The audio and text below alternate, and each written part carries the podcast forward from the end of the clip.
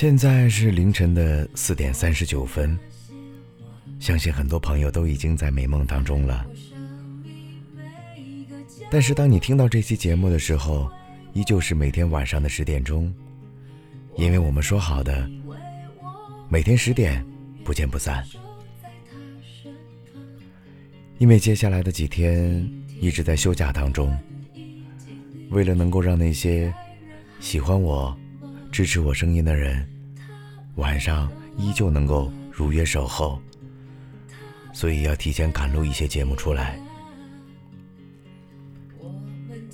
今天被一个朋友感动到了，他跟我说：“你每天从事的就是播音主持的工作。”从事着自己喜欢的事情，为什么还给自己找事儿做了一个电台呢？以你的性格，如果弄的话，一定会尽全力去把它做得很好。别太累了，我知道你也很辛苦。突然间被这几句话戳中了，觉得很感动。想到了中国古人的一句话：“知我者为我心忧，不知我者为我何求。”有的时候想想，人真的就好像是一本书。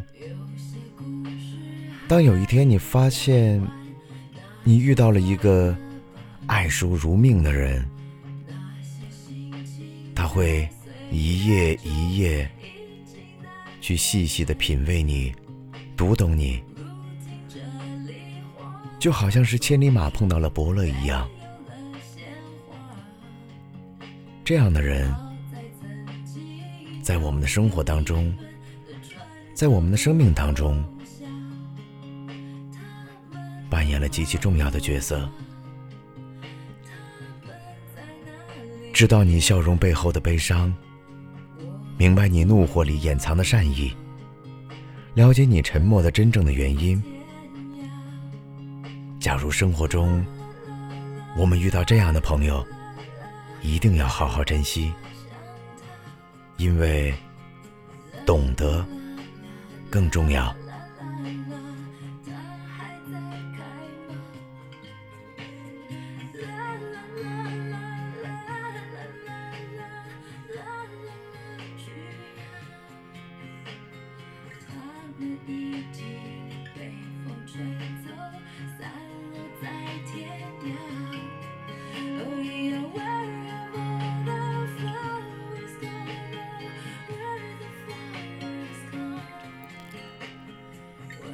想想做励志电台已经有十多天的时间了，对我而言好像过了很长的一段时间，没有刻意的在每期节目当中要特意说些什么，每天都算是有感而发吧。对这一段自认为还不错的音乐，当然也希望大家能喜欢。在节目当中的形式。之前没有文稿，没有现成的文章，都是即兴的脱口秀，原始真实。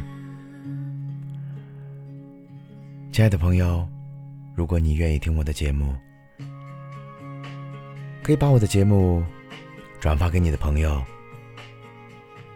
因为有你们的支持，我相信我会做得越来越好。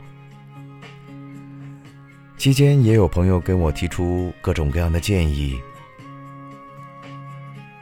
褒奖的话就不说了，在这里，古松谢谢大家。